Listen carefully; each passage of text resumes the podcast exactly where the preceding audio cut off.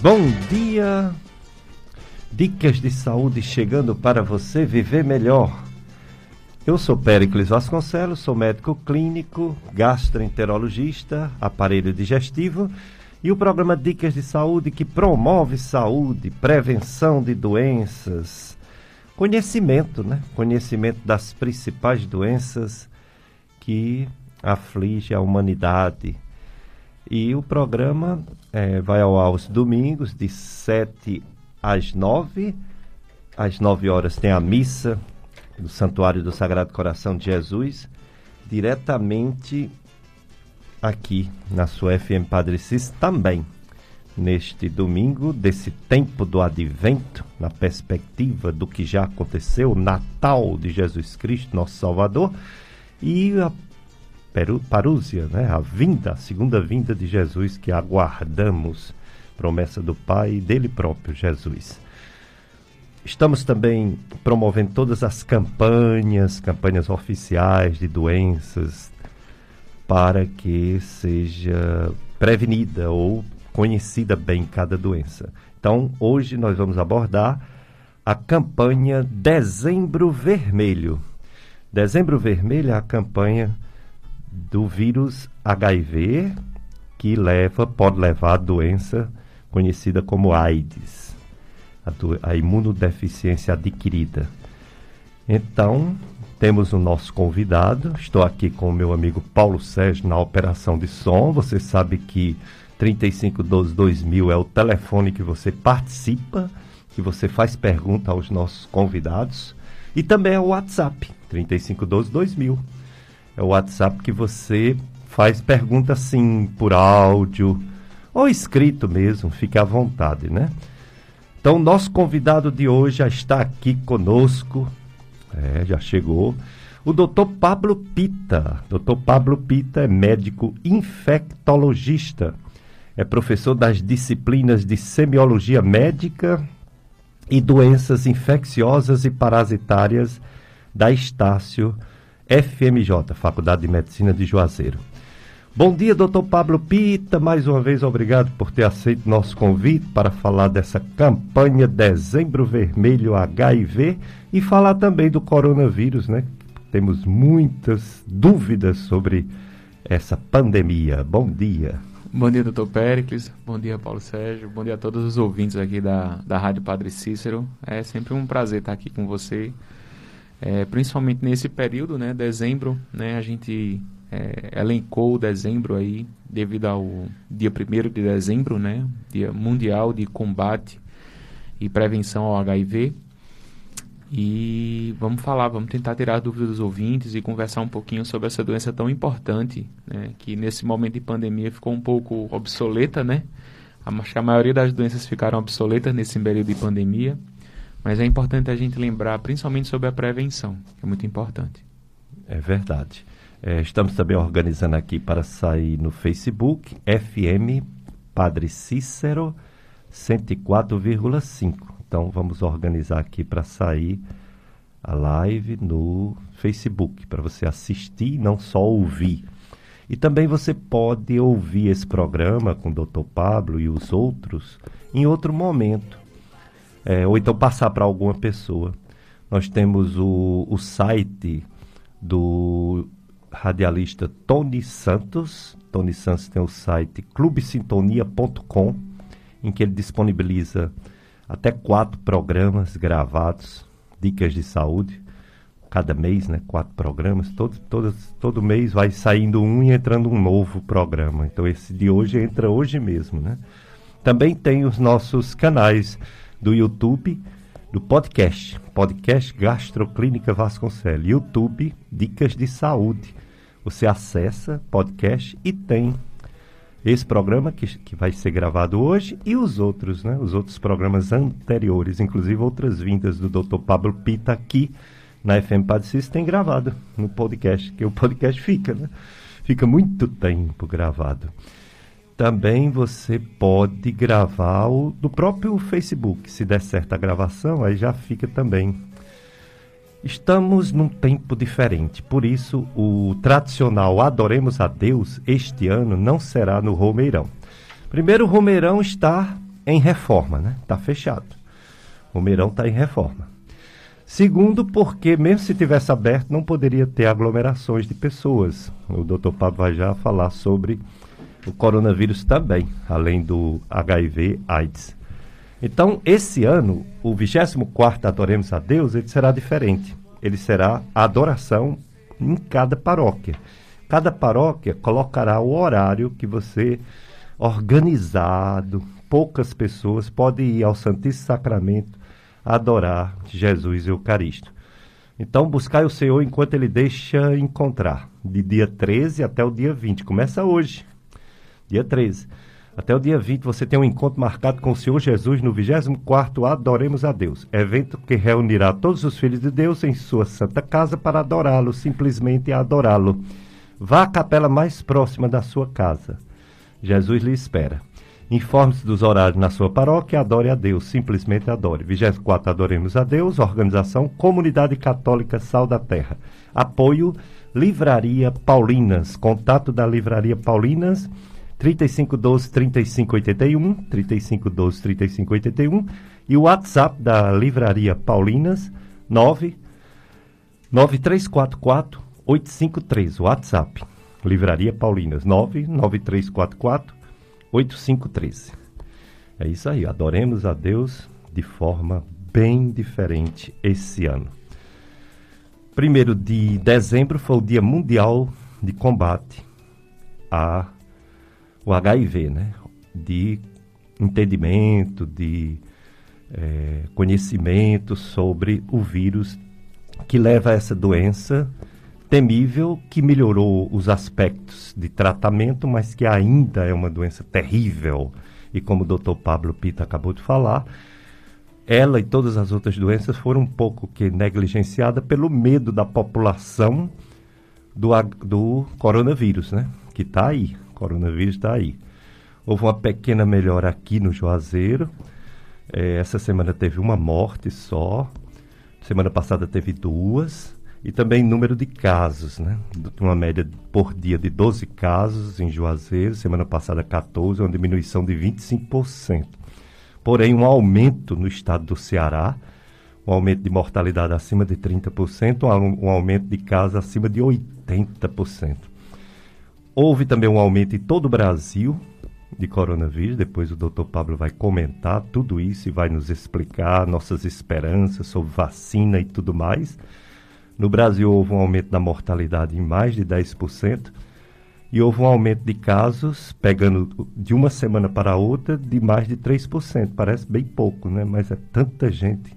É numa faixa de mais de 40 mil pessoas por dia novos contaminados de quem faz o teste. Imagine quem não, nunca foi fazer o teste, né? Mais de 40 mil de quem faz o teste.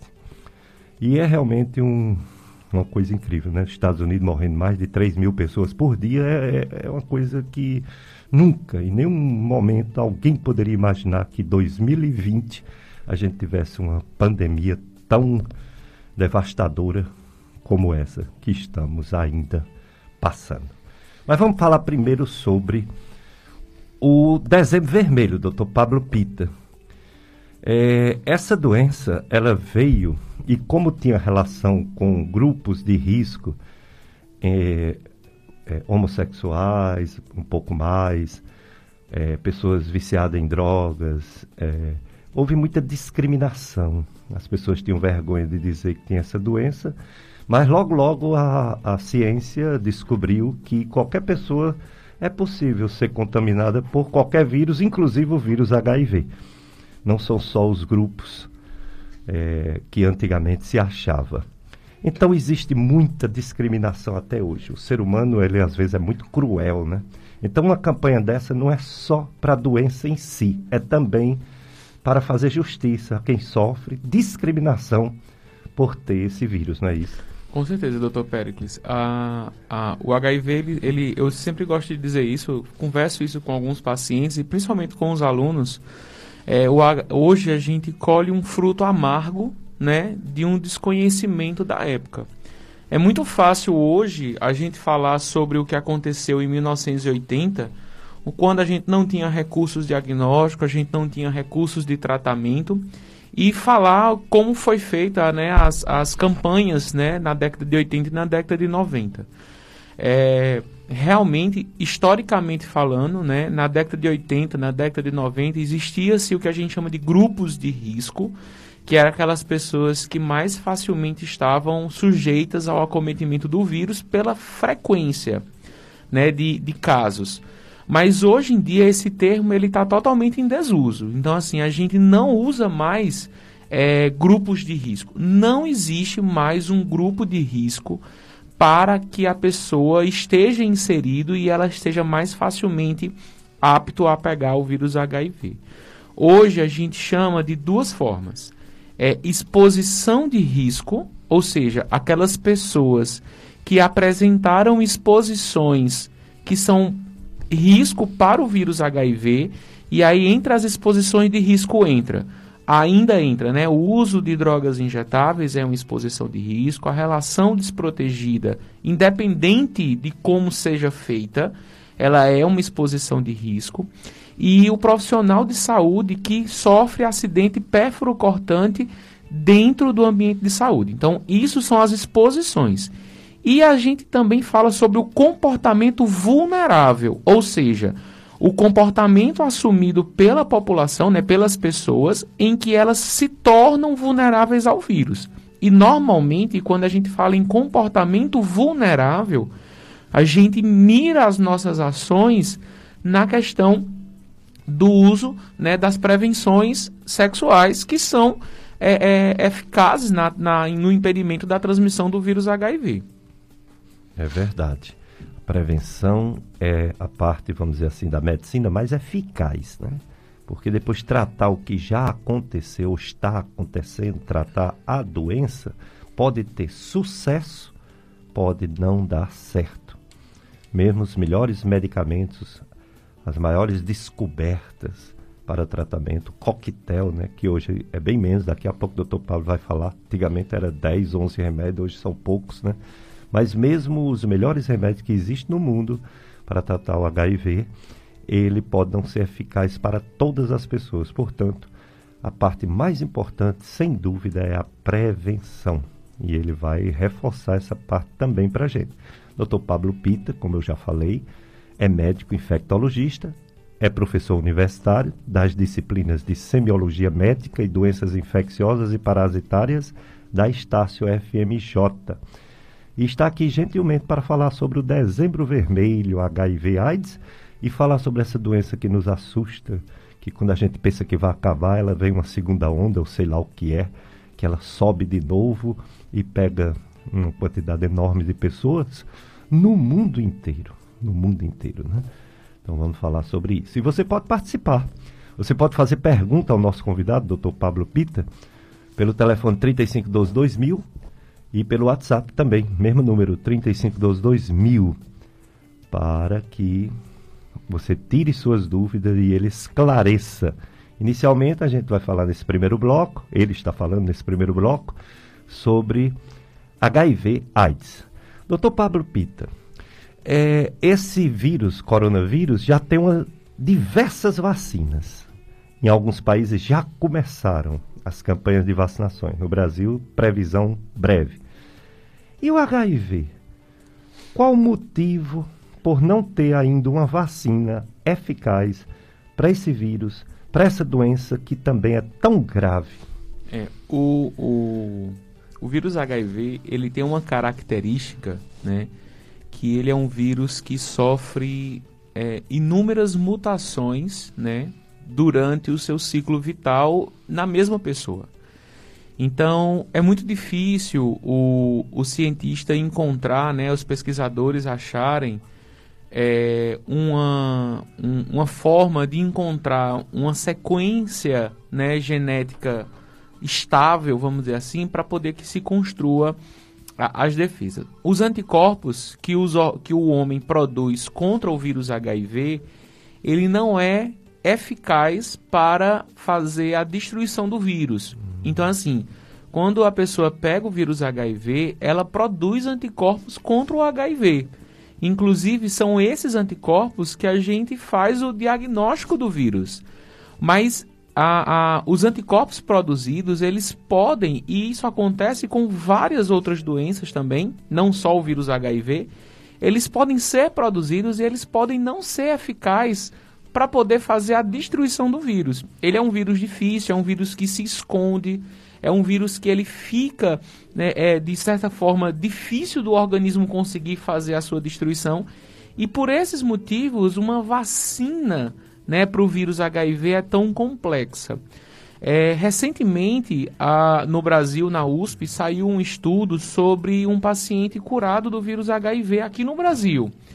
E uma das metodologias utilizadas, além de um, de um conjunto de, de terapêuticas, é, foi exatamente um tipo né, de, de, de, de solução onde foi produzido uma, uma. Eu vou colocar aqui entre aspas, né? Foi produzido um tipo de, de, de vacina né, com o RNA do vírus daquele paciente e isso conseguiu a efetividade até o momento. Né? O que está se estabelecendo também agora recentemente na prevenção é o que eles estão chamando de vacina para, para, para impedir a infecção do vírus. Né? Seria uma vacina preventiva da infecção do vírus HIV, mas ainda nada muito certo. Mas, graças a Deus, a, o tratamento medicamentoso, os, os, os retrovirais ou antivirais, progrediram, né? Tem medicamentos bem eficazes nos dias de hoje. Muito, Pericles. Olha, é, eu faço infectologia, é, entrei na residência em 2011, então tem mais ou menos nove anos que eu lido diretamente com o tratamento do vírus HIV. E assim, a mudança que a gente viu no decorrer desses nove anos foi astronômica. Eu acho que é, um, é, é uma diferença abissal. Assim, seria um, é, é, é totalmente diferente. Então, assim, é, você ofertar um medicamento para um paciente há 5, 6 anos atrás, em que você precisava alertá-lo de todos os efeitos colaterais, náusea, vômito, diarreia, mudança no peso, mudança na coloração da pele, né, a quantidade de comprimidos, o esquema básico que a gente iniciava era no mínimo seis comprimidos, né, três de manhã, três de tarde, no mínimo. Hoje em dia, a nossa terapêutica são com medicações top de linha, ou seja, são as melhores medicações disponíveis no mercado no mundo inteiro, né, que a gente usa hoje uma medicação chamada inibidor de integrase, que é uma das formas de vias de replicação do vírus.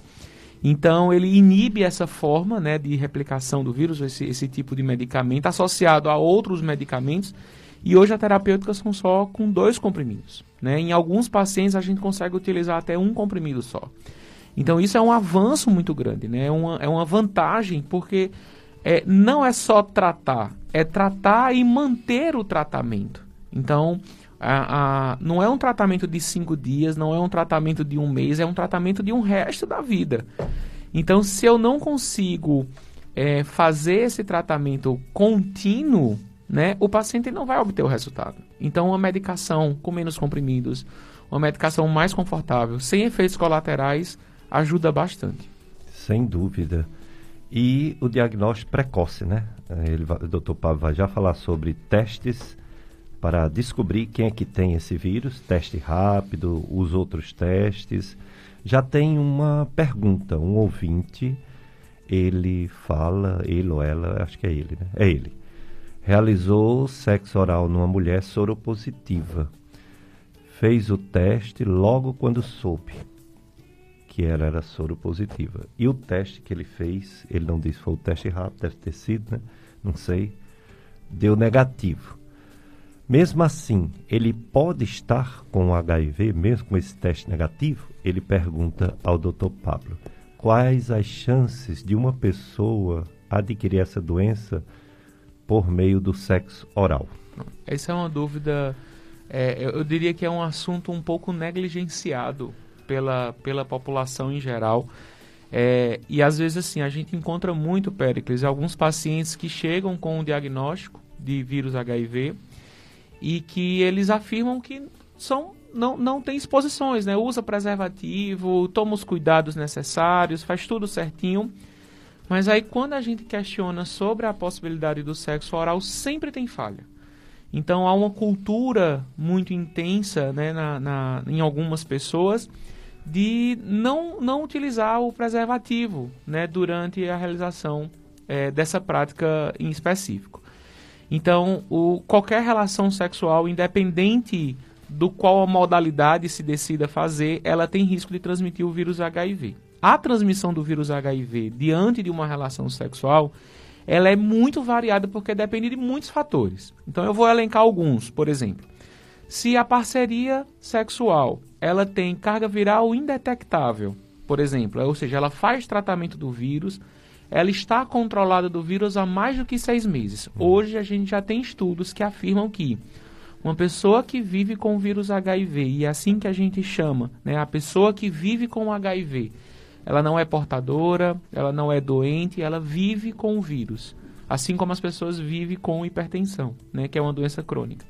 Então, a partir do momento que a pessoa que vive com o vírus HIV, ela faz uso do seu coquetel, há mais de seis meses ela está indetectável, estudos já comprovam que essa pessoa não transmite o vírus HIV.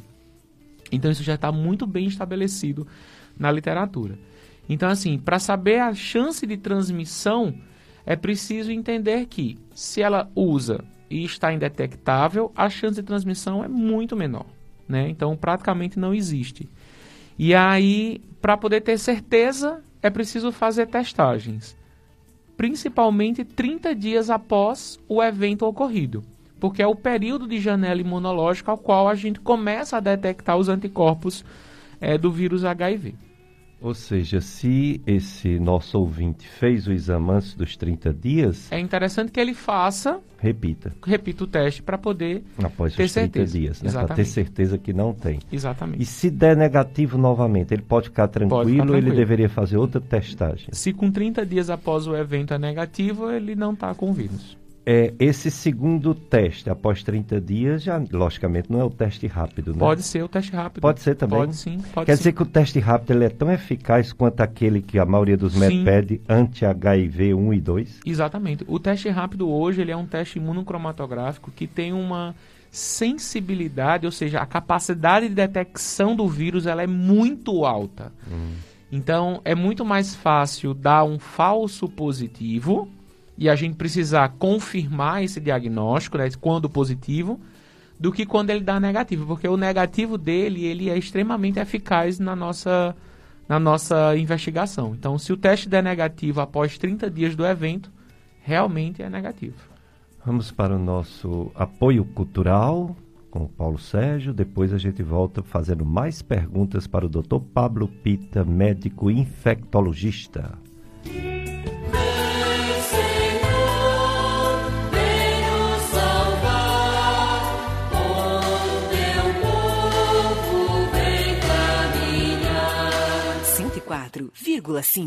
Essas empresas ajudam em nossa missão. A doutora Josenísia Oliveira, neuropsiquiatra, atende crianças, adolescentes e adultos, tratando de depressão, ansiedade, síndrome do pânico, insônia, distúrbios comportamentais, psicoses e epilepsia. Na rua São José, número 618, Centro, próximo à rua Santa Luzia, em Juazeiro. Telefones 3511 1195 e 3512 6212. O doutor José Livônio Sampaio, médico oftalmologista, informa que já está trabalhando no novo endereço, no centro de Barbalha, Rua Princesa Isabel, 285B, edifício Office Barbalha, mesma rua do Banco do Brasil. Telefone 2156 7526, WhatsApp 9 9717 6150. Doutor José Livônio Sampaio, médico oftalmologista. Doutora Gita Alencar, médica ginecologista, realiza exames de prevenção do câncer do colo uterino, colposcopia, cirurgia ginecológica e tratamento de doenças ginecológicas. Agende agora mesmo a sua consulta com a doutora Gita Alencar, médica ginecologista. Atende com hora marcada na Provida Cariri, pelo telefone 999190153 e no Office Cariri, pelo WhatsApp 98107 1515. Siga no Instagram Doutora Gita Alencar Ginecologia. Doutora Gita Alencar, médica ginecologista. Doutora Maiara Maia, médica gastroenterologista pediátrica, especialista em doenças gastrointestinais como esofagite, gastrite, doença do refluxo, diarreia, constipação, dores abdominais, alergia à proteína do leite de vaca, intolerância à lactose, entre outras. Atende particular e convênios em Juazeiro do Norte na Clínica Doctor Center. WhatsApp DDD 88 98146 7000 98146 7000. Instagram arroba doutora Maiara Gastroped. Doutora Maiara Maia, médica gastroenterologista pediátrica. Está precisando reformar ou construir? Givago Constrói tem um compromisso com a qualidade, equipe especializada e orçamento justo. Vai fazer uma casa, galpão, clínica ou apenas reformar? Givago Constrói. Agende uma visita que a Givago Constrói vai até você. Faça o seu orçamento. Contato WhatsApp 9 99 75 91 33 9 99 75 91 33. Givago Constrói. Chegou a sua vez de construir. Você quer saber como aumentar sua imunidade? Manda um WhatsApp para a Flor de Juá. Essa farmácia manipula qualquer medicamento com confiança e o melhor, ela vai deixar na porta da sua casa. O WhatsApp é 99950 8888. Conheça mais produtos pelo Instagram arroba Flor de Juá Manipulação. Flor de Juá, a farmácia de manipulação pioneira no Cariri. Cantina do Macarrão ao Vivo. Seis anos de bons serviços prestados à gastronomia regional. Inclui em seu cardápio risoto e yakisoba. Venha se deliciar com os melhores molhos. Avenida Carlos Cruz, 1421, bairro Franciscanos, em frente à Praça das Cacimbas. Aberto todos os dias para almoço e jantar. Delivery 99745 7099. Cantina do Macarrão ao Vivo. Lugar de comer bem.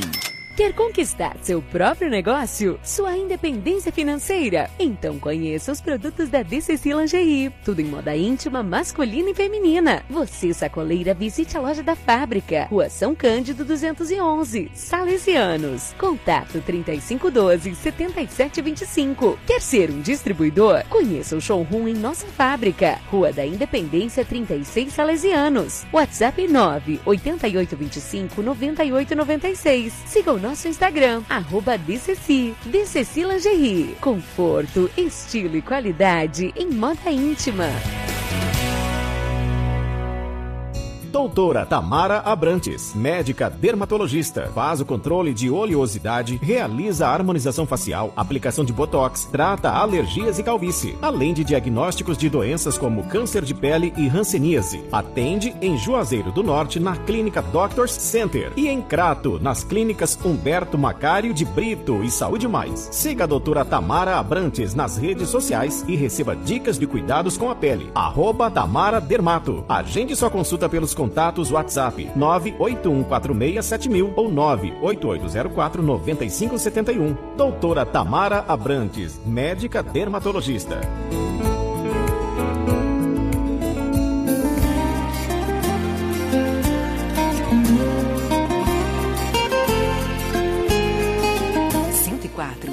cinco.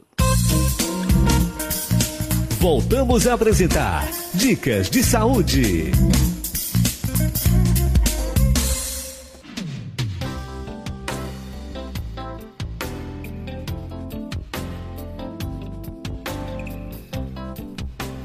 Dicas de saúde na sua FM Padre Cícero.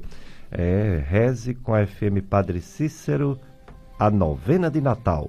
Do dia 15 até o dia 23 de dezembro, a partir das 21 horas, em nossa programação.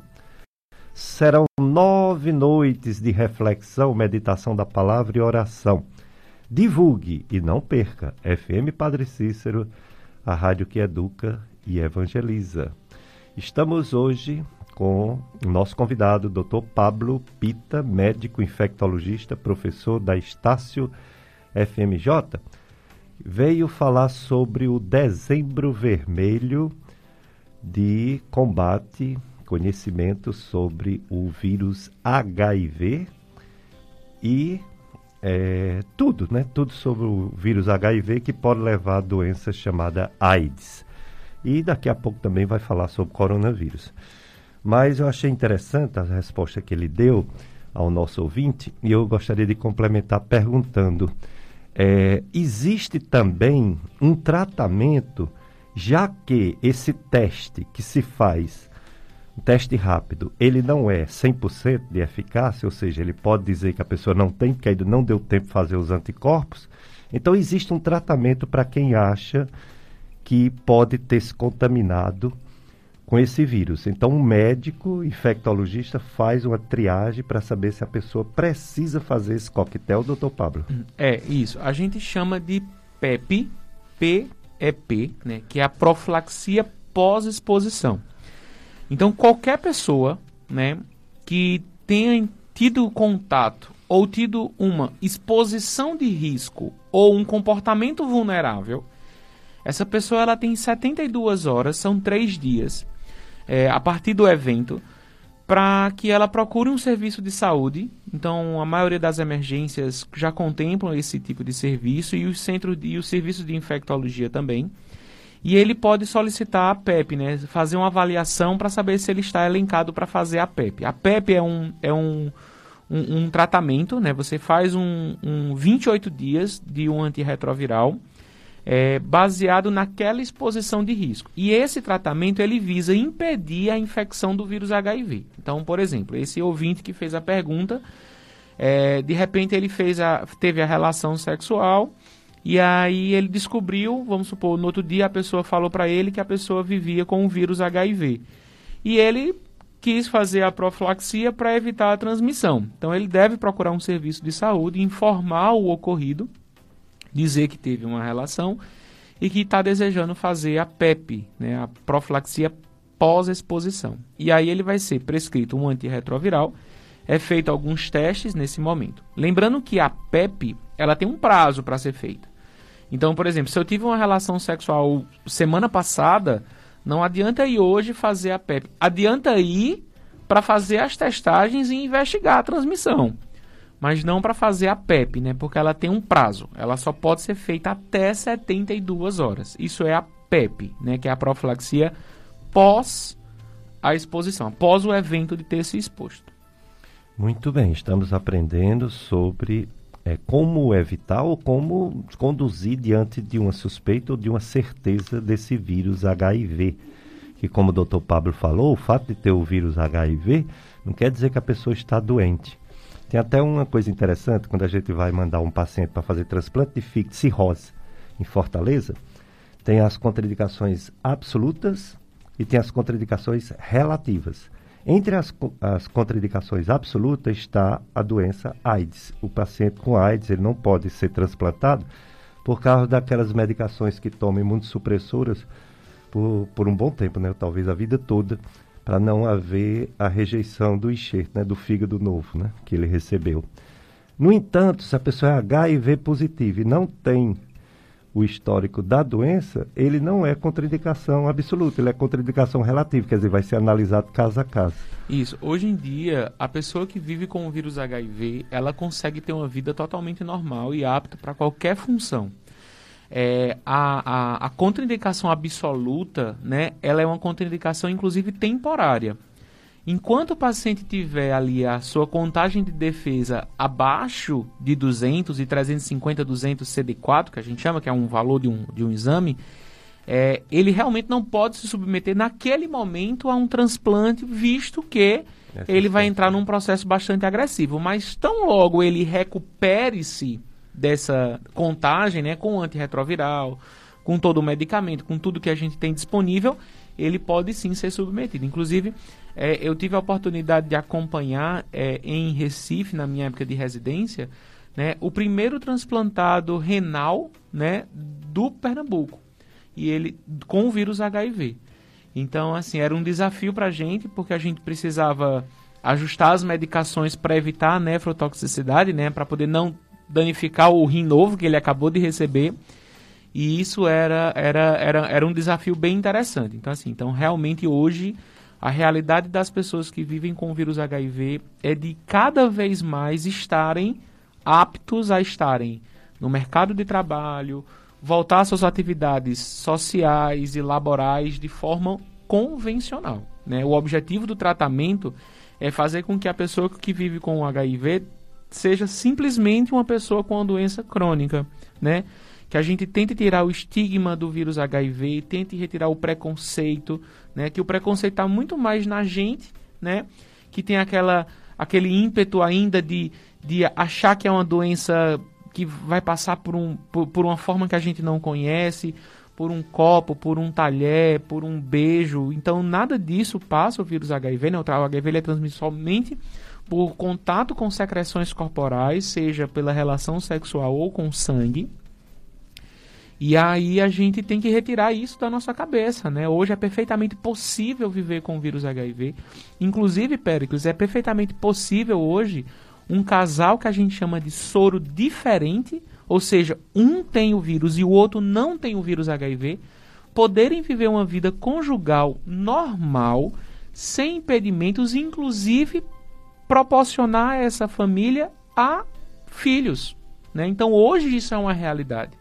Hoje a gente já trabalha isso com muita segurança. Né? Então existe, existe tratamento do HIV com segurança. Né? Hoje a taxa de transmissão vertical aqui na região do Cariri ela é menor do que 1%. Então a gente trabalha aqui já é, a gente trabalha nos, nos, três centros de infectologia. A gente conhece os serviços, né, que é Juazeiro, Crato e Brejo Santo, aqui na região do Cariri, onde tem atendimento de infecto. E nesses três centros, nos últimos cinco anos, a gente não teve nenhuma transmissão vertical do vírus HIV. Então, isso é, é o esforço de uma equipe dedicada, né, de atenção completa à gestante com o vírus HIV e o cuidado da própria gestante em se tratar. Então, hoje, a pessoa que vive com o vírus HIV, a, a gente diz assim, a gente não fala nem em perspectiva de vida, né? Porque a gente fica imaginando, né? Quando a pessoa tem um câncer, pergunta logo, né? Doutor, qual é a minha perspectiva de vida, né? Quanto tempo eu vou viver com o câncer, né? Hoje HIV, você vai viver a sua vida e a gente, a gente percebe no paciente com o vírus HIV, inclusive, a gente faz tanta orientação para mudar os hábitos de vida para melhor, que talvez a perspectiva de vida dele seja até maior se ele continuasse com a vida que ele vivia antes do diagnóstico de HIV. Porque muitos pacientes não cuidava da alimentação, não faz atividade física, é, usa é, eventos danosos como drogas, álcool, cigarro, e a gente faz toda uma orientação de melhoria de qualidade de vida que esse paciente ele pode até viver mais tempo do que viveria se não tivesse o diagnóstico. Ou seja, pelo que eu entendi, que você acabou de dizer, nos dizer, é, se, por exemplo, um casal, um tem o, o HIV, né? A outra pessoa não tem. Eles podem ter uma vida normal porque, diante da situação que eles sabem do risco, eles estão tendo acompanhamento médico. E aí, o que acontecer, tem o, o, o tratamento, né? E os filhos não serão, não receberão porque existe um, uma espécie de é, prevenção, entre aspas, para o filho não pegar Ex o HIV ou tratamento. Né? Exatamente, né? né? Então, assim, hoje a gente consegue com um acompanhamento regular, né, acompanhado direitinho, é, fazendo os exames de forma rotineira, fazendo o tratamento correto na pessoa que vive com o vírus HIV, a gente consegue evitar a transmissão para o parceiro. Né? A gente sempre trabalha é, no que a gente chama de tripé de prevenção. Então, a gente tem um conjunto de medidas de prevenção, não é somente o antirretroviral. Então, existe o preservativo, existe o antirretroviral, existe a testagem, existe o reconhecimento precoce de doenças, existe o uso de outros medicamentos que podem prevenir o vírus HIV, que a gente vai já falar sobre isso também. Então, isso é muito importante. Então, a gente consegue impedir a transmissão para o parceiro e impedir a transmissão para os filhos, seja, a, seja o homem da relação ou a mulher da relação, que esteja no, no, planejamento familiar, né, de ter filhos, a gente consegue impedir a transmissão do vírus para os parceiros ou para a, os Só filhos. como curiosidade, com a relação sexual normal, sem normal, preservativo, isso. não é com inseminação, não. É normal relação mesmo, normal, apenas sabe? se testando frequentemente. E fazendo todo o protocolo, né? Então, ah. assim, para poder a gente fazer esse processo, né, de ter uma relação convencional sem preservativo para o planejamento familiar, né, para engravidar e ter filhos, é preciso fazer a disponibilização de uma outra medicação para aquela pessoa que não tem o vírus HIV. Então existe uma medicação hoje chamada de PrEP, é bem próximo da outra. Então assim, em vez de ser a profilaxia pós exposição, a gente faz a pré-exposição. Então, por exemplo, o que é que acontece? O casal chega para o consultório, Aí faz assim, doutor Pablo, eu tô querendo ter mais um filho. Tô casado aqui com fulano, fulano tem um vírus HIV, ou o inverso, né? Um ou outro, e a gente quer ter filho. Então a gente começa a medicação profilática, né? Que é a, a, é a, a intricitabina e o tenofovir. É, é um combinado, é um comprimido diário, e a gente começa essa medicação. E em torno de 20 dias, a gente libera o casal para tentar a relação sexual é, e tentar engravidar, né? No, no, prazo ali da tabelinha, da, faz, faz todo o acompanhamento ginecológico para poder saber a melhor data.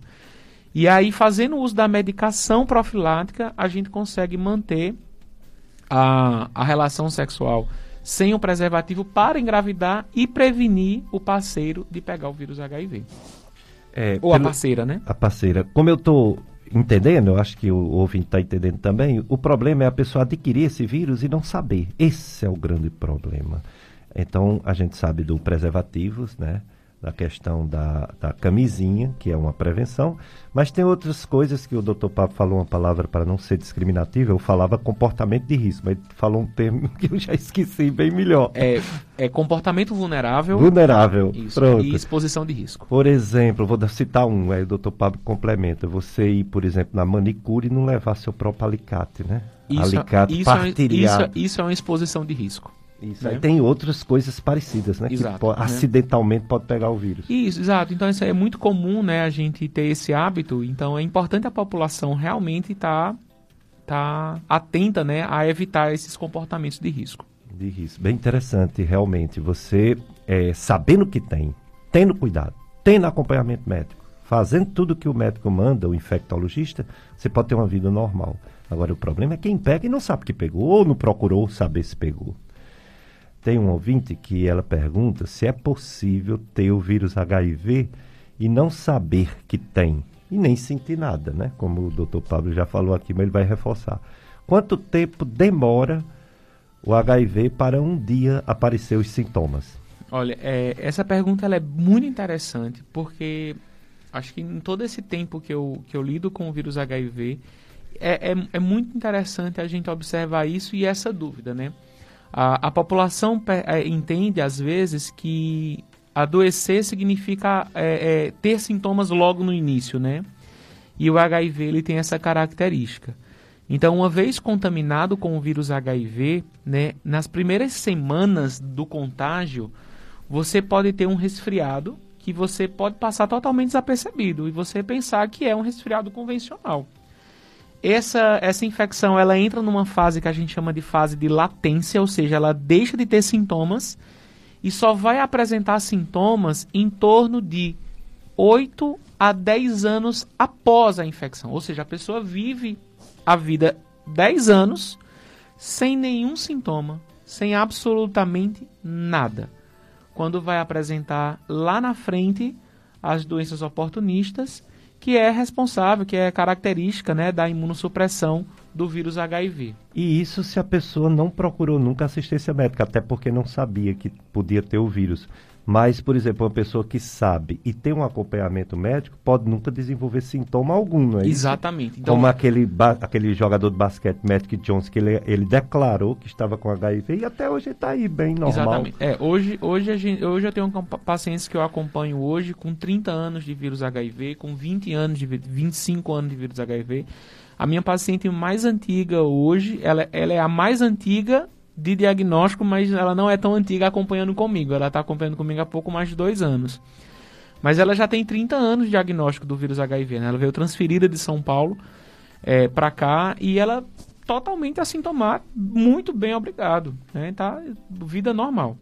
Então, assim, hoje o, o acompanhamento ele é, é, é simplesmente tomar um remédio, controlar, ter uma vida saudável, né? E você diagnosticando cedo, sem ter as doenças oportunistas, certamente você não vai apresentar nenhum sintoma do vírus no decorrer da sua vida, tendo ele controlado, obviamente. Doutor Pablo, a notícia que eu peguei, você me corrige se eu estiver errado, é que em forma global, no mundo todo, o número de diagnóstico de HIV diminuiu. Mas entre os jovens aumentou um pouco. É isso mesmo tem outra É, informação o- mais Os moderna? dados epidemiológicos que nós. é Assim, 2020 é impossível ter qualquer tipo de dado epidemiológico. né? Ano A gente- perdido. A gente realmente é, é, é, não tem nem como.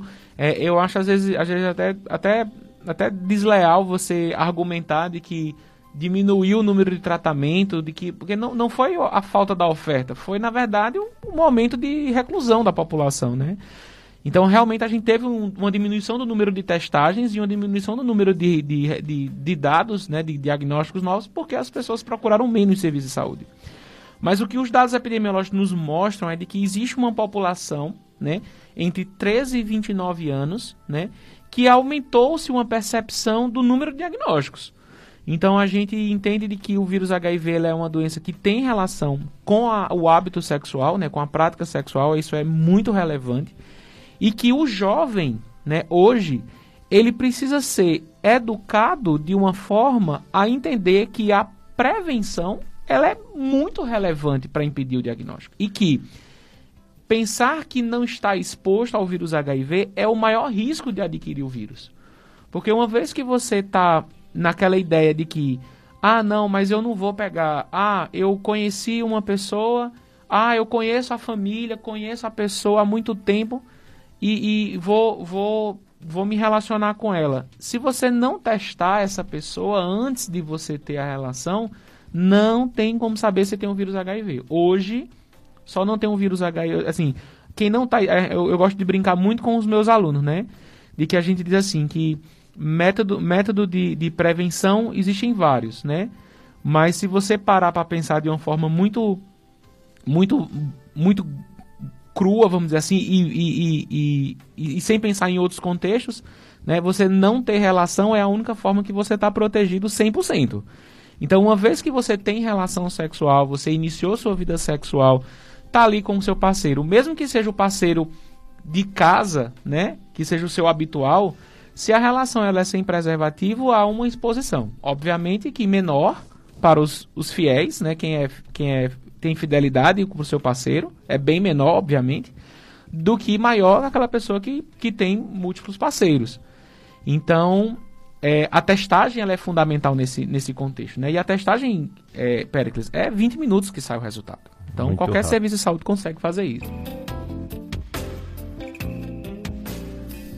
Dicas de saúde da sua FM Padre Cis, que educa e evangeliza. Nosso convidado, Dr. Pablo Pita, médico infectologista, professor universitário. É, ele é professor de infectologia e doenças infecciosas e parasitárias da Estácio FMJ. Coordena a parte clínica do internato da Estácio e está aqui nos brindando com sua presença e com suas informações sobre o Dezembro Vermelho HIV AIDS.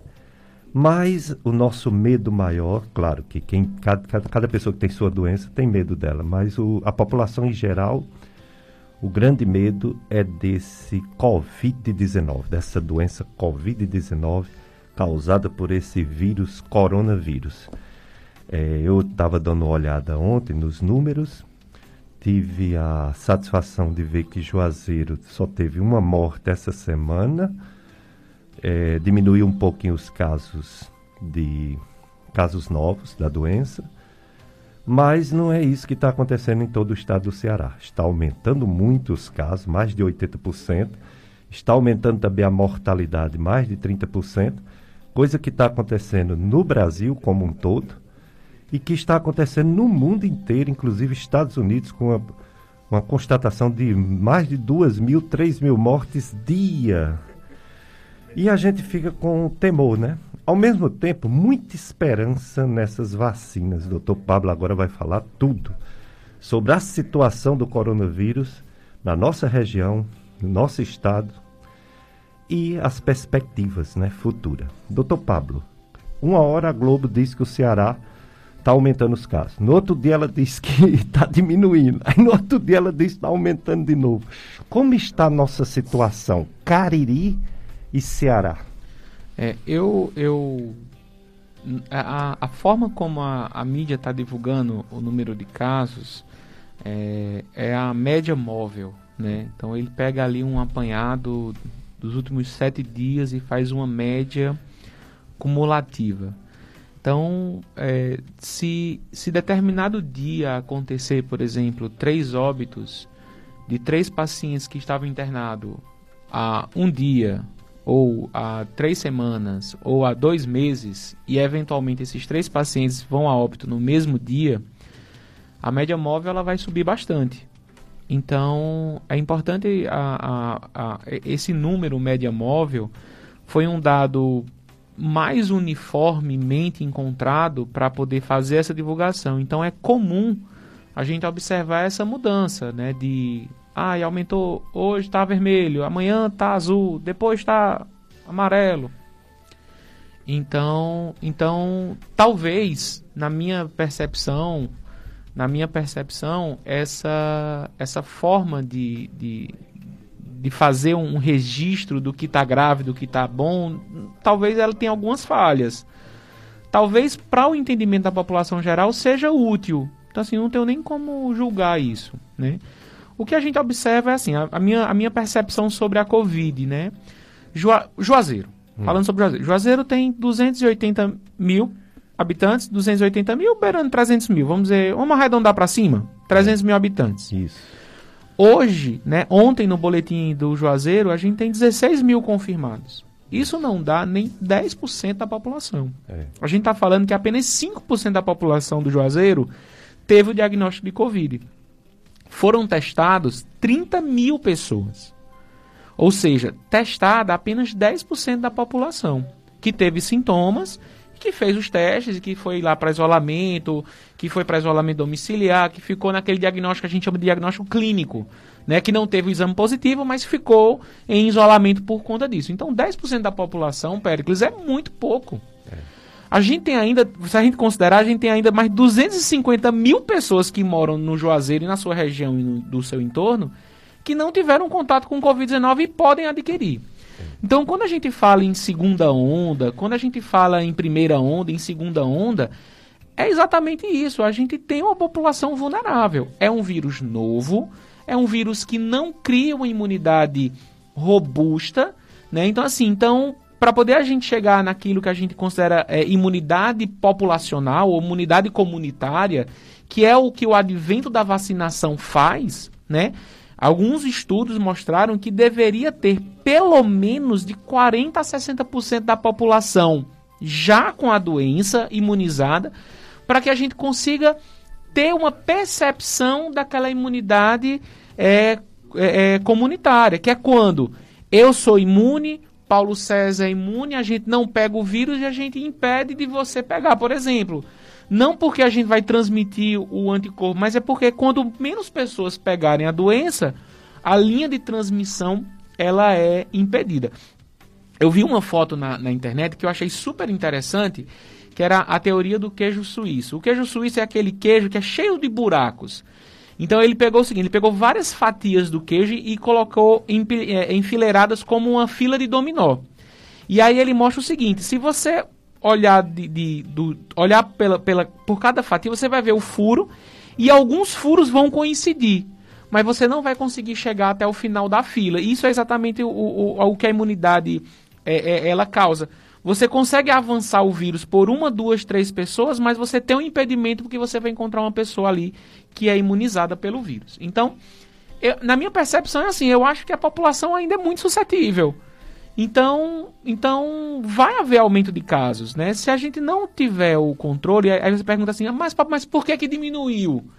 Porque talvez a população em determinado momento entendeu que as medidas de higienização das mãos é importante, a etiqueta respiratória é importante, o distanciamento né, social ele é importante, você não manter aglomerações, não manter aquele né, o, o, o, o, compartilhamento de objetos, porque isso tudo pode estar transmitindo ali fragmentos de saliva e você pode estar contaminando com, com o Covid. Então, a população ela é suscetível, é um vírus novo, não existe alguém que é naturalmente, deve haver, mas não existe alguém que é naturalmente imune ao Covid, a um vírus novo. Então, se a gente pensar numericamente, 5% da população do Juazeiro pegou Covid. Então ainda tem ainda um monte de gente ainda é possível de pegar. Então, se os cuidados forem relaxados, a gente certamente vai ter aí uma segunda onda, o que é muito ruim.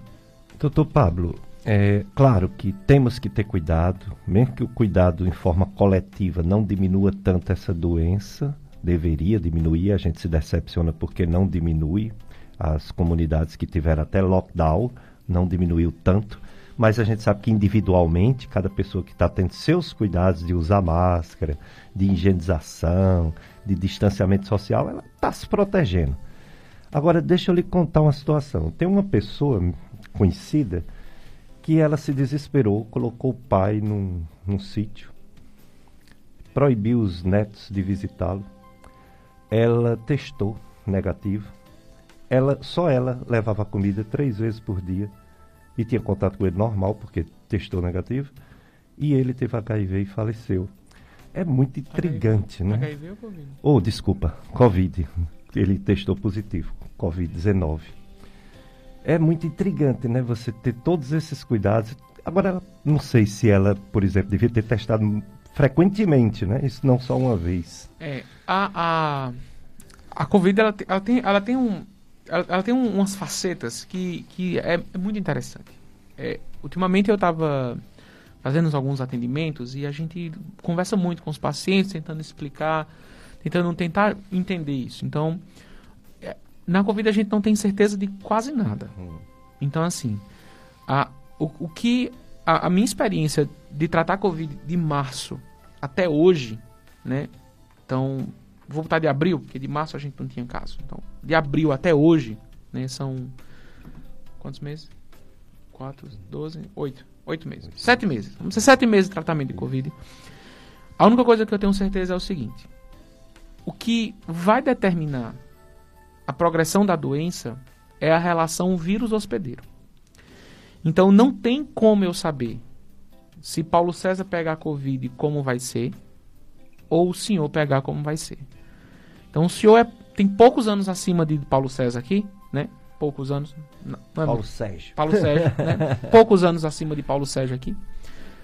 E aí eu não sei qual vai ser. Talvez Paulo Sérgio seja mais grave, mas por conta de alguma condição genética, imunológica, do organismo dele, da quantidade de alimentação que ele fez no passado, como é que é o sistema imune dele atualmente. Talvez o senhor tenha uma evolução mais leve, ou o contrário. Então, trabalhando em UTI Covid desde maio, né, a gente vê coisas que a gente fica assim, meu Deus, eu não estou entendendo. Uma semana, um paciente de 22 anos morre de Covid grave em pouco mais de 12 horas de internamento. Aí na outra semana, um paciente de 98 anos recebe alta.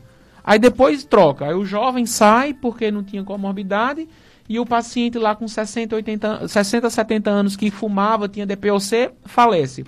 Então não tem como a gente estabelecer assim, ah, ter essa patologia é mais grave, ter esse contexto é menos grave. Então eu, o que eu vi é o seguinte, a doença ela vai ter um, um, um espectro de doença para cada pessoa. Então não tem como. E aí, assim, as formas de transmissão, elas são várias. Então, você pode transmitir pelo ar, talvez, né? A transmissão pelo ar, né, possa não ter ocorrido, mas talvez por um objeto. A gente esquece, por exemplo, é, é, fazer aqui uma pergunta bem, bem prática, né? Por exemplo, quem usa óculos, né? Eu sei que tem muita gente que, que faz isso que eu vou perguntar. Mas se a gente refletir, não é todo mundo que faz. Né? Quantas vezes higieniza o óculos por dia? Quantas vezes você tira seu óculos de grau e você passa álcool na haste, passa álcool na lente? Né? Quantas vezes a gente faz isso? Quantas vezes a gente toca no óculos? Né? Quem usa o óculos direto, né, para ver, para ler, para para trabalhar. Então assim, é uma forma de você deixar o vírus ali. Então você pegou no óculos com o vírus, pegou no celular, contaminou, pegou num alimento, pegou numa sacola, pegou na mão de uma pessoa, você está transmitindo o vírus. Você pode transmitir o vírus nesse sentido. Então, existe a transmissão pelo ar, existe a transmissão pelo ar, que ela é muito forte, é muito importante. A máscara ajuda bastante, mas também existe a transmissão pelo contato. Então, assim, então a linha de transmissão ocorre. Então, é, é, isolar é importante, talvez deixar num sítio pudesse ter sido a forma mais eficaz para encontrar, Mas infelizmente a gente não está totalmente seguro, porque ninguém está totalmente isolado, né? Se há comunicação com o mundo externo, alguma linha, aquela linha vai existir, então não tem como. Então os cuidados têm que ser mantidos. Eu entendo e eu respeito muito as pessoas que estão com medo, as pessoas que estão sem chão, que estão em crise de pânico por conta do Covid, estão tentando se isolar. Eu respeito muito a, a, a opção dessas pessoas estarem isoladas. Eu acho que cada um precisa entender e fazer o que for melhor para si nesse momento. Mas é importante eles entenderem de que os cuidados têm que ser mantidos e não podem ser relaxados com nada. E que, mesmo com todos os cuidados, essas pessoas não podem se culpar porque há brechas, né? Não tem como uma pessoa estar 100% isolada hoje no mundo. É verdade, é, é impossível, né? Porque o contato existe e a pessoa que tem contato com quem está isolado vem, como o doutor Pablo disse, vem do mundo, né? E pode trazer por alguma via de transmissão. Tem um ouvinte que quer fazer uma pergunta, não é isso, Paulo Sérgio? Vamos colocar o, o no ar? Meu nome é Ivaneide. Meu esposo sempre que está com a imunidade baixa, é, aparecem uns carocinhos ao redor do nariz, às vezes da boca. Ele já fez o teste e não deu herpes. Gostaria de ouvir a opinião do Dr. Pablo. Muito bem, doutor Pablo. E aí? Bom, bo, bom dia, Ivaneide. Obrigado pela sua pergunta. É, bom, a, a, o, o herpes labial, né, é, ele tem uma característica de ser microbolhas, né? São bolhas muito pequenininhas, a gente chama de vesícula, né? É, nesse sentido. Às vezes, Ivaneide, o teste laboratorial pode não ser eficaz para dar o diagnóstico, né? O ideal é que diante da crise, né, quando tiver a crise, né, da, das bolinhas aparecendo, né, das vesículas, que você possa procurar um atendimento, né? É, na urgência, né? Algum clínico pode fazer o diagnóstico, não é uma necessidade de um infectologista para dar o diagnóstico. É, ou até mesmo o próprio dermatologista, né? Porque se você já fez algum teste de herpes e foi negativo, talvez o dermatologista possa ver as bolinhas, né, e poder aumentar a possibilidade de diagnósticos e pensar na possibilidade de encontrar um resultado. Às vezes pode ser apenas uma reação alérgica, alguma reação a algum tipo de alimento ou medicamento que eventualmente aconteça nesses momentos de estresse.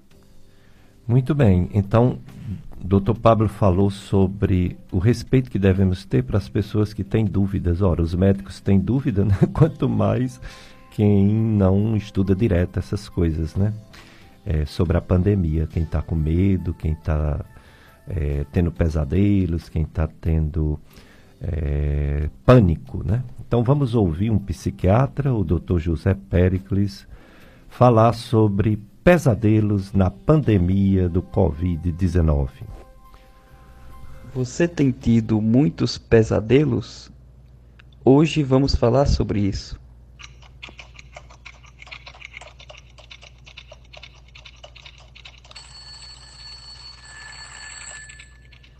Bem, pessoal, eu me chamo Pericles, sou médico do sono. Durante a quarentena, pós-coronavírus, muitas pessoas estão reclamando de ter mais pesadelos e sonhos angustiantes. Acredito que isso esteja um pouco acontecendo com você. É bem verdade que durante a pandemia estamos muito próximos de assuntos que nos geram mais desconfianças, mais medos e também cada vez mais próximo da morte e também da perda de familiares. Alguns pesquisadores postulam que os sonhos são um reflexo do que vivemos durante nossos dias. Talvez por isso estejamos tão, tão assustados e tendo mais pesadelos durante a noite. Quem sabe você tentando relaxar um pouco, tentando diminuir a ansiedade e conversando com pessoas que você confia, você fique melhor durante o dia para ter noites melhores. Eu me chamo Pericles, sou médico do sono e estou sempre disponível no sonocariri.com.br. Tenham todos uma ótima semana. De saúde na sua FM Padre Cícero, a rádio que educa e evangeliza. O Colégio Salesiano São João Bosco de Juazeiro do Norte está com matrículas abertas. Neste novo momento, o Salesiano está preparado para as aulas presenciais e remotas. Aulas ao vivo, ensino de robótica, material didático, pastoral, estrutura privilegiada e uma grande novidade para 2021. Agora o Salesiano é também infantil. É do infantil até o pré-vestibular. Colégio Salesiano São João Bosco de Juazeiro do Norte. Telefone 2101 3770. 2101 3770. Agende sua, sua visita. É, o Salesiano vai até você ou você vai até o Salesiano. Vamos juntos para você mudar o mundo, juntos para você ser mais. Siga nossas redes sociais. Arroba Salesiano Juazeiro, matrículas abertas, apoio FM Padre Cícero. Estamos com o Dr. Pablo Peter, ele já falou bastante sobre o HIV AIDS, está falando agora sobre o coronavírus que causa a doença Covid-19. Doutor Pablo, a grande esperança atual a esperança agora, já que medicamentos, infelizmente, não tem comprovação científica, nenhuma medicação, muito menos para prevenir. Como é que pode uma medicação prevenir uma doença virótica, que a gente sabe que a única chance de prevenção é uma vacina? E também o tratamento medicamentoso do, da própria doença, do Covid-19, não há trabalho científico garantindo que uma medicação seja bem eficaz.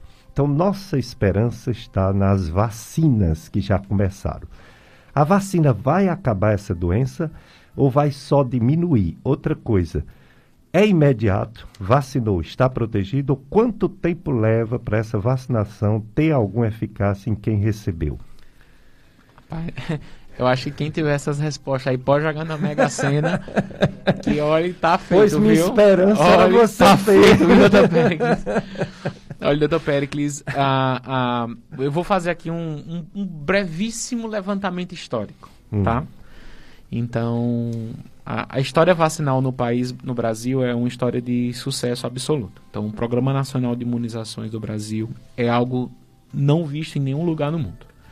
Então, o Brasil vacina contra as formas graves da, da tuberculose, vacina contra a hepatite B, vacina contra a meningite, vacina contra a polio, vacina contra febre amarela e uma série de outras vacinas. Historicamente, o Brasil tem um, tem um papel fundamental na história do mundo da saúde nos programas de vacinação. E boa parte da, da nossa. Vamos dizer assim, o nosso serviço de saúde ele, é, ele, ele tem os seus perrengues, né? Tem, é. tem as suas, os seus detalhamentos, né? Mas poderia ser muito pior se a gente não tivesse esse programa de imunização que protege muitas crianças, né? Existem programas atrelados ao programa de vacinação. Bom, dito isso, né? A gente tem que entender de que a maioria das vacinações que a gente utiliza hoje são vacinas que são muito antigas. Antigas não que são velhas, mas que já foram arduamente testadas, né? testadas, comprovadas, avaliado eficácia, avaliado efeitos colaterais, avaliado uma série de outros componentes. Uma vacinação desenvolvida em menos de um ano, né, com testes clínicos, a gente precisa entender de que precisa ter um, uma organização do ponto de vista técnico para que seja aprovado de uma forma correta, né?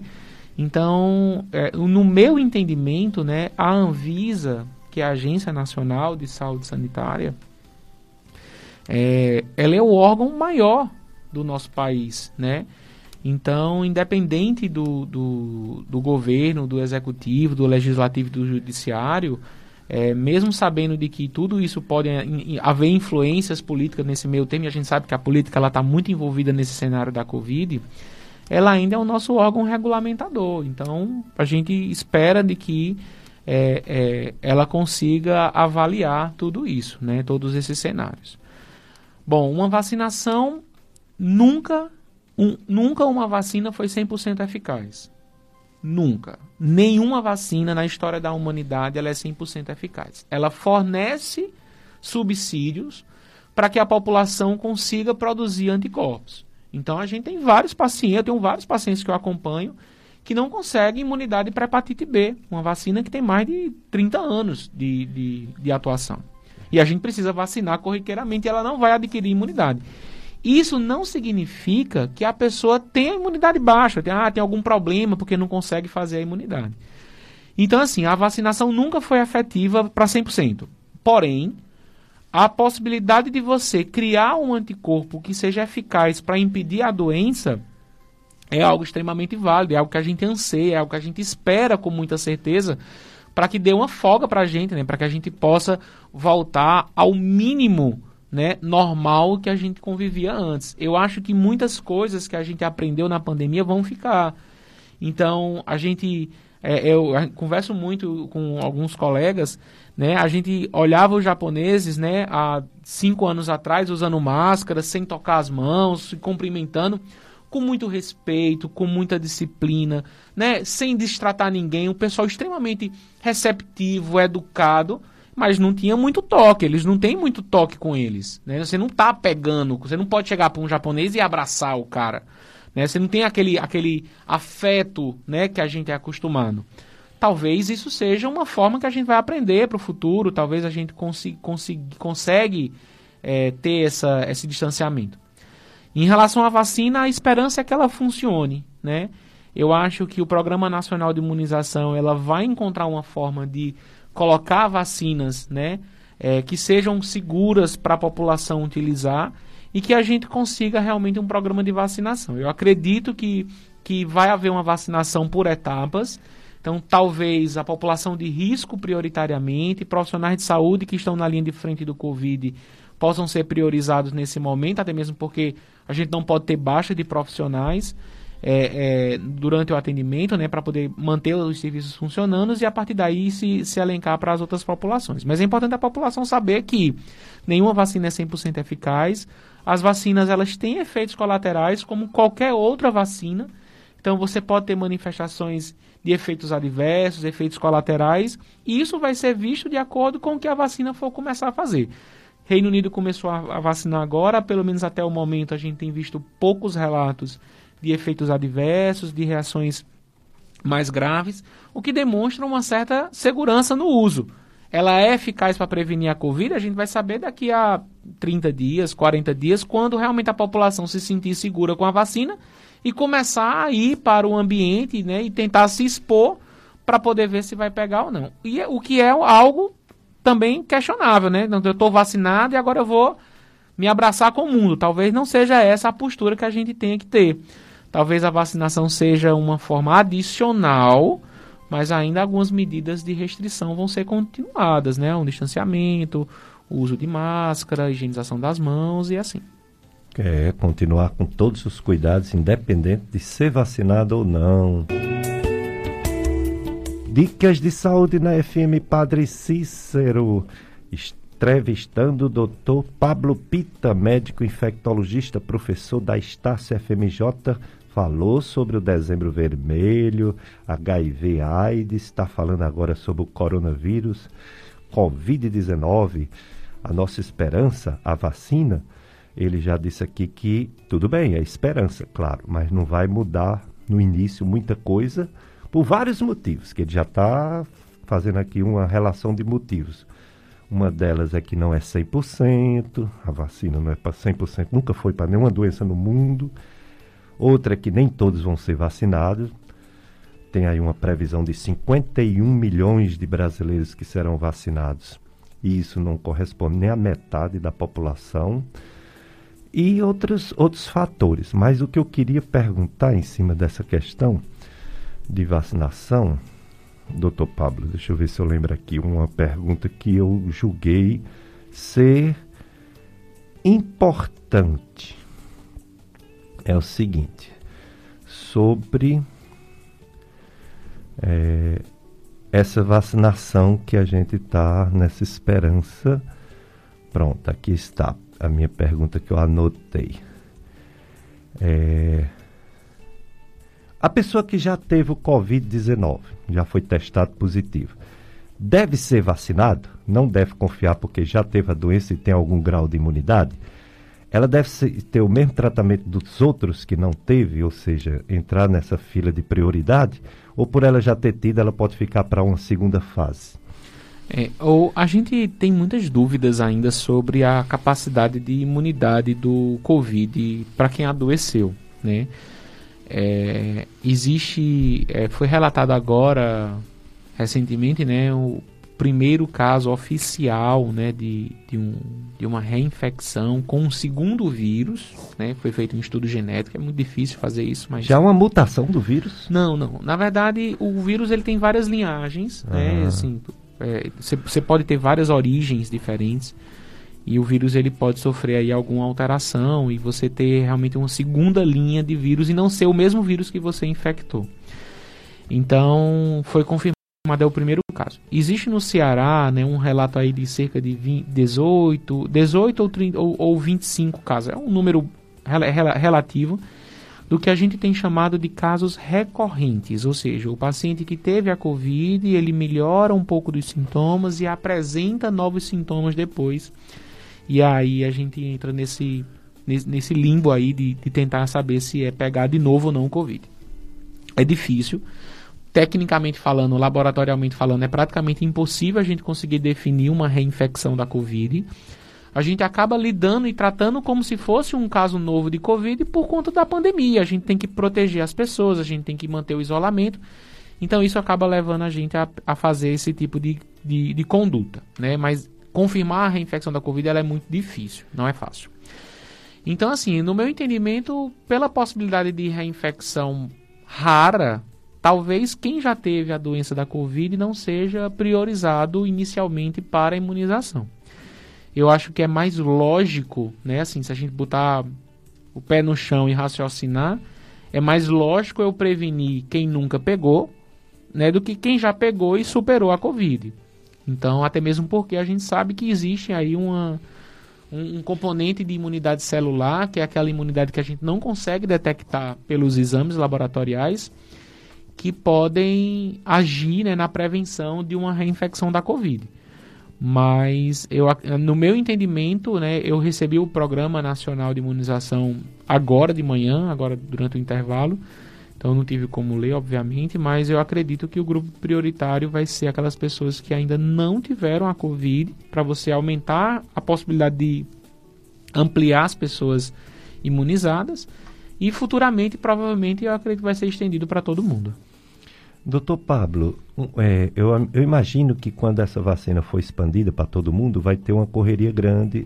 Claro que tem gente que não quer tomar, eu ouvi aí no, no Ibope, mais de 20% da população tem um certo receio, talvez por ter alergia, andou dando uns probleminhas alérgicos em alguns pacientes da Inglaterra, mas não deveria ser motivo né, de não tomar por ter alergia, porque hoje a gente sabe que tem medicamentos para alergia muito eficazes, né, que pode ser usado se tiver alguma reação, né? Inclusive esses pacientes da Inglaterra não não teve morte, né? De jeito nenhum. Agora a pergunta é: você toma uma vacina para o COVID. Aí chega outra vacina. Aí sabe como o povo é, né? Se tomar de outro fabricante, outro tipo de vacina, pode ter algum problema para o organismo, para a imunidade? Não. Nenhum, né? Não. Não, tranquilo, segue o programa convencional. Acho que ela vai ser incluída no, no programa né, especial de vacinação e o calendário deve continuar normal. E os alérgicos também devem procurar, é, no, a não ser que é, seja. É, normalmente, quando a, a, os laboratórios produzem a vacina, né, eles normalmente eles utilizam se é, eles expõem né, quais são as proteínas utilizadas para poder saber, né, a questão de ovo, algum componente da vacina, e eles normalmente avisam isso, né? E esses testes que estão sendo feitos de fase 3, fase 4, é exatamente para avaliar quem está desenvolvendo né, essa reação cruzada e a partir daí ter mais cuidados ou evitar uma população específica. Que até o momento a gente não viu falar ainda não. Talvez surja alguns dados novos recentemente, né, nos próximos dias. Exato. Um ouvinte diz assim: uma pessoa pode ter o Covid-19 logo se complicar da doença sem ter tido os primeiros sintomas, ou seja, tá bem, aí de repente já vem uma fase bem grave da doença? É, eu, eu brinco muito com meus alunos e digo assim, se a pergunta na medicina começa com pode, a resposta é sempre pode. Pode. Né? Então, assim, então pode. Pode, pode sim. Você pode ter uma forma grave da Covid sem ter os sintomas clássicos. É comum? Não, não é comum. Né? Não é o que a gente observa. Então, normalmente, o paciente que vai evoluir para as formas graves, ele, ele tende, né, numa grande maioria dos pacientes, a manter sintomas pelos primeiros 5, 6 dias. Sintomas que não melhoram e que são pioras progressivas, tá? Existe um componente na COVID chamado hipóxia silenciosa, que é quando você tem uma baixa da saturação sem ter cansaço. E aí a orientação é que realmente faz, tente procurar fazer a monitorização da saturação periférica durante o adoecimento da COVID porque aí você consegue detectar né, a queda da saturação e procurar um serviço hospitalar para atendimento tão logo isso aconteça.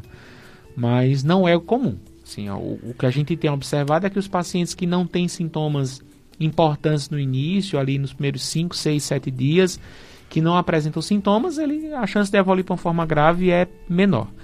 Entretanto, só ressaltando, né, às vezes o paciente pega a Covid e está num quadro totalmente leve e quando chega ali em torno do oitavo, décimo dia, às vezes começa a apresentar alguns sintomas e aí precisa ficar atento porque existe a possibilidade de um agravamento nessas condições. Dr. Pablo Pita, infectologista, alguma novidade sobre medicamentos? A única coisa que a gente viu positivo foi o uso de corticoide nos casos graves de pacientes internados. Pode ter uma eficácia de verdade, diferente dos outros medicamentos, que é tudo nada comprovado cientificamente. Isso. Tem algum medicamento, se eu não me engano, eu li alguma coisa sobre terapia biológica que talvez seja eficaz. Não, né? Não, é assim, até, até o momento, o presente momento hoje, é, a gente procura sempre é, avaliar, tentar avaliar alguns estudos que tragam uma robustez na, nas suas análises. Então a gente que é acadêmico, né, a gente que trabalha nas universidades, a gente sabe que os estudos que a gente considera como duplo cego, randomizado, ou seja, ao qual o teste é feito totalmente às cegas, então o paciente não sabe qual é o medicamento que está tomando, o médico não sabe qual é o medicamento que o paciente está tomando e se avalia a resposta posteriormente. Existe um grupo de estudos chamado Coalizão, né? inclusive alguns hospitais aqui da região do Cariri participaram do estudo. Isso eles demonstraram que nas formas hospitalares graves nenhum medicamento foi eficaz. Uhum. Né? O corticoide se mostrou promissor para os pacientes com hipoxemia grave na melhoria da diminuição da mortalidade. E os estudos que avaliam o uso precoce das medicações, a gente não tem nenhum estudo que demonstre a efetividade. Então, se a gente não tem um estudo que demonstra, a gente não tem drogas ainda eficazes. A gente sabe que existe o protocolo do Ministério da Saúde, que orienta a utilização de um grupo de medicamentos, que inclui aqueles medicamentos clássicos, né, cloroquina, ivermectina, azitromicina. Não é o que eu tenho feito ah, na minha prática diária, mas assim, o Ministério da Saúde está lá, autorizou, então assim, os colegas médicos que se sentem à vontade a prescrever podem fazer o uso mas lá no protocolo ele deixa claro de que precisa de uma autorização do paciente, uma autorização do médico, um termo de consentimento, já que as drogas não foram ainda testadas e comprovadas em estudos científicos com um porte melhor, né? É, então a, a gente hoje não tem nenhuma evidência clara de nenhuma medicação que seja eficazmente comprovada em vivo, né, na, durante a análise de contexto de aplicabilidade clínica. É, e o que a gente tem visto muito, eu tenho falado muito isso para os pacientes, é, é, é, Pericles, que os pacientes com Covid, eles têm, existe uma, uma especialidade, uma área de atuação hoje, é, que para mim hoje é fundamental no tratamento da Covid, que chama fisioterapia, sabe? Eu acho que quem está fazendo a diferença no tratamento da Covid são os fisioterapeutas. E aqui eu já deixo meu, meu abraço caloroso a todos os meus profissionais que trabalham junto com a gente, que apoiam, que ajudam, que estão tá lá todos os dias fazendo as terapias de ventilação, de, hum, de tudo isso. Eu acho que é, é, é, uma, é, um, é uma, uma equipe profissional que veio que veio, não, que está aí há muitos anos, né, às vezes até subutilizada e, e negligenciada por profissionais, autoridades, e que está fazendo a diferença. Porque você trabalhar numa UTI com um fisioterapeuta de uma equipe bom, olha, dá uma tranquilidade e a gente tem certeza de que o paciente está bem assistido. Porque a gente da classe médica, a gente praticamente resolve e apaga incêndio, né? Seda, né? Põe o bloqueador neuromuscular quando precisa e a gente trabalha em conjunto com a fisioterapia ali junto no manejo do ventilador, expandindo o pulmão, fazendo tudo isso. Então, é, uma boa fisioterapia ajuda muito. Eu tenho recomendado para meus pacientes ambulatoriais praticamente todos fazerem fisioterapia, fazem em domicílio, às vezes vão nas clínicas, vão conseguir fazer. E isso realmente tem feito a diferença no, no, no cuidado com a Covid. Doutor Pablo, a gente tem visto que, embora aconteça, como você mesmo falou, um caso, um desfecho desfavorável num jovem, a gente tem visto no geral que jovens, crianças e mesmo idosos saudáveis, idosos que a gente fala não acima de 80 anos, mas 60, 70 anos, não tem tido muitos casos de mortes nessa população. Estou com uma visão diferente ou é isso mesmo? A criança é mais um vetor para levar esse vírus para os idosos, para os avós? Ou existe risco mesmo numa criança saudável num jovem saudável? Quanto, quanto mais saudável se for, né, mais jovem, né, a, a gente chama muito isso na medicina, né, a plasticidade orgânica, ela é muito mais hábil de se recuperar. Então, a lógica é que realmente as crianças e jovens têm uma evolução melhor. A partir dos 8 anos de idade, o comportamento da doença é meio que igual para todo mundo. Né? Até 8 anos de idade, realmente o número de casos graves da Covid é muito pequeno. Né? Então, assim, é bem baixo. Existem casos graves, existem manifestações ruins, já existiram óbitos, existe a síndrome multi-inflamatória sistêmica, acho que é assim que fala. Que foi observado aqui no Ceará também, alguns casos em Fortaleza, foi relatado, não é o habitual. E aí, e aí, mas realmente é isso, assim, o que a gente tem observado é que os grupos de risco eles têm a chance realmente de uma evolução um pouco menos favorável, mas as crianças realmente elas se, se beneficiaram aí, provavelmente por conta da imunidade ativa, da, da idade, né, do sistema orgânico ainda em desenvolvimento, nessa ideia da, da, de ter um Covid mais leve. É, em agosto, agosto para setembro, não só aqui no, no Ceará, mas o Brasil todo e até podemos dizer o mundo todo, a Europa principalmente, parecia que a doença ia acabar. Agosto para setembro, os números de mortes diminuindo, os números de casos novos diminuindo. O que fez esse aumento? Foi realmente como o pessoal diz, a política, a liberação, as praias, o, a convivência social, que até brincava, se depois disso não aparecer esse vírus é porque acabou. Apareceu. Foi isso mesmo? Ou existe uma, uma história natural dessas pandemias, dessas, dessas viroses que sobe e desce nos surtos dela? É, é difícil a gente saber. Eu acredito que a gente vai conseguir daqui a uns 10 ou 15 anos olhar para trás e ter uma visão mais mais assertiva do que, do que está acontecendo, né? É como eu, eu gosto de dizer assim, trabalhar numa pandemia é você precisar trocar o motor do carro com ele em movimento. Então assim, a gente precisa se a gente tem que se reinventar nesse contexto. Então, a sensação que dá pra gente, quando a gente começou a trabalhar na pandemia, era que a gente tava trocando o pneu do carro, igual aqueles árabes que trocam o pneu do carro com o carro em movimento. Mas, assim, a, a ideia é essa, porque, assim, a gente teve que se reinventar, teve que se aprender, né? É, então, assim, é, como eu falei no início, a gente tem que lembrar de que menos de 10% da população, num contexto geral, pegou Covid. Então, a população do mundo tem 8 bilhões de pessoas. A gente está falando de 20 milhões de infectados. É muita gente. 20 milhões é muita gente. Mas não é nenhum por cento da população mundial. Verdade. Então ainda tem 95% da população mundial suscetível ao Covid. Por que, que não pegaram ainda? Né? Aí a gente volta naquela questão. A gente está isolado desde 17 de março. Tá, a brasileira é uma pessoa extremamente calorosa, família, que gosta de estar junto, né? A economia entrou num processo extremamente difícil, né? perigoso. Comércio fechando, pequenos produtores fechando, né? Então assim, todo mundo cansado, todo mundo querendo sair, todo mundo querendo voltar ao seu normal. E aí, não sei, talvez relaxou, talvez em agosto a gente tava colhendo os frutos de um início de uma pandemia mais rigorosa, e aí a gente relaxou um pouco mais e agora volta a aumentar? Não tem como a gente saber, não tem resposta para isso. A gente viu aglomerações ocorrendo, não viu picos acontecendo. A gente viu uma grande aglomeração acontecendo recentemente por conta do movimento político e agora a gente vê um novo número de casos. Se a gente avaliar Europa, elas passaram por um momento de, de calmaria e agora realmente aumentaram. Será porque as medidas se relaxaram? Então eu acho que é uma ideia de que a gente perceba de que máscara, higienização das mãos, distanciamento social vão ser importantes. É complicado. Dicas de saúde para você viver melhor na sua FM Padre Cícero. Vocês que estão participando, mande a mensagem, mande.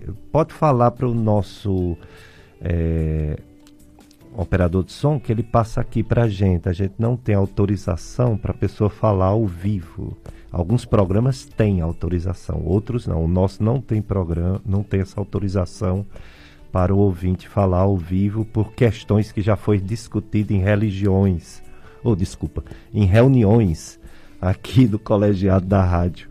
É, os assuntos de saúde são muito polêmicos, as pessoas falam de remédios, as pessoas falam de médicos, falam de hospitais, falam de políticos e fica complicado se a gente liberar para as pessoas falarem em programa de saúde. Então é, você pode passar que o, o, o operador de som passa a mensagem para o doutor Pablo responder. Doutor Pablo, é, essa questão de, de antes dizia-se que você está com sintomas, mas não tem falta de ar, fique em casa, porque no hospital tem casos de coronavírus você vai pegar. Na fila do sentinela que você vai fazer o exame, tem casos que você vai pegar.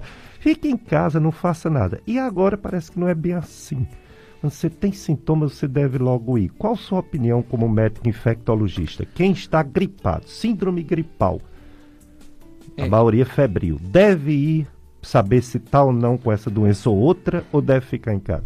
A, a, a gente entende que a, a Covid ela, ela é uma doença que prega muitas peças na gente. Então, assim, a- no entendimento do, da atenção primária à saúde e no uso do SUS, por exemplo, o acesso da população é, é, é muito complicado. Então, assim, a gente tem um serviço que é um pouco travado, a gente tem a limitação de alguns exames laboratoriais. Saber que está com Covid é importante para a gente tomar os cuidados. Então, assim, eu, acredito que hoje é. Teve doente, né, teve algum sintoma, é importante procurar uma assistência médica para saber se é possibilidade de ser Covid realmente ou não. Então, hoje as testagens estão disponíveis, a gente consegue fazer swab na rede pública, consegue fazer as testagens. Não são o melhor método para diagnóstico do Covid, infelizmente, as testagens, porém é o que tem disponível para hoje e a gente vai utilizar esses métodos de acordo com o que for disponível. A rede privada, a gente tem alguma maleabilidade porque a gente consegue acesso a exames com rotina, consegue fazer um monitoramento mais de perto, consegue fazer uma evolução diária, consegue um contato diário com o paciente. Então, normalmente, os pacientes que eu, que eu, que eu acompanho, que não são muitos pacientes com Covid, é, mas a gente faz um acompanhamento praticamente diário para poder fazer uma monitorização e reconhecer de forma precoce a necessidade da ida para o hospital. Então, é, eu acho que o, o, caminho é você saber quando ir para o hospital, que nem seja tarde demais e nem seja cedo demais. A população tem que entender de que na fila de saúde vai haver o risco de contaminação, mas mantendo as medidas preventivas e álcool gel nas mãos, fazendo uso da máscara, mantendo um distanciamento mínimo, a chance de transmissão ela acaba diminuindo, mesmo numa fila, um- numa unidade sentinela que tem Covid. Então, se você está na dúvida, vá, procure atendimento médico, escute, veja, seja examinada por um colega. Isso é importante. Você está bem, está com sintomas leves, consegue ficar em casa? Fique em casa. Agora, não postergue a ida para o hospital. Muito bem, bem entendido. Quero agradecer ao Paulo Sérgio, sempre aqui conosco, muita força, muita dedicação, nos ajudando a fazer o Dicas de Saúde. Você ouvinte também quero agradecer. Vocês vão ficar com a missa aqui, transmitido pela rádio. E quero agradecer ao Dr. Pablo Pita. Quero perguntar onde ele está atendendo, se uma pessoa quiser fazer uma consulta com o Dr. Pablo Pita. Qual o endereço, qual o telefone de contato? É, bom, uh, eu atendo no, no, no Office Cariri, certo? Nesse momento de pandemia, é, eu não estou fazendo atendimento de Covid no consultório, então é importante a população saber. É, a gente atende muitos pacientes com imunossupressão, atendo algumas crianças, idosos. Então eu decidi não atender Covid no consultório. Então, o, no office eu faço atendimento, né, lá do, dos pacientes com infectologia geral e os pacientes de Covid a gente está fazendo por telemedicina. Então, foi uma, uma, um método que a gente encontrou de tentar minimizar aí o translado dos pacientes nesse sentido, tá? Então lá no Office Cariri. Edifício Office Cariri. Isso, lá no Office Cariri, pertinho Isso. do shopping. Lá no, na... Telefone? 3115 7170. 3115 7170. E na rede pública, né, a, a população de não só de Brejo como de Crato também pode procurar o atendimento o SUS, né, é, deve procurar o seu posto de saúde, né, fazer uma consulta com o médico e a avaliação dele, entendendo a necessidade do especialista, né, do infectologista, ele faz a marcação via Secretaria de Saúde que consegue a marcação com muita facilidade.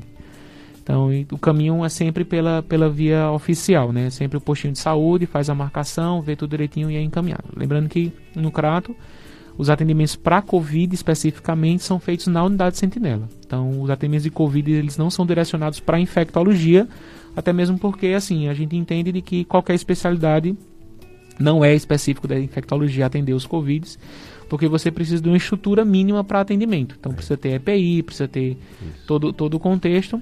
E aí na nossa unidade de atendimento de infecto, lá como a gente atende muitos pacientes imunossuprimidos, a gente não tem atendido Covid na unidade de infecto do SUS, principalmente. Muito bem, muito obrigado, doutor Pablo. Mais uma vez esteve aqui conosco, tantas informações importantes. Um abraço para Maxilene na escuta do programa. Um bom domingo para você, Maxilene, e todos os nossos ouvintes uma semana cheia de Deus, cheia de paz. Próximo domingo, mais HIV, mais é, coronavírus. Vamos trazer outro infectologista, Dr. Maurício Lopes, também para falar sobre esse dezembro vermelho, sobre HIV/AIDS. Um abraço para todos.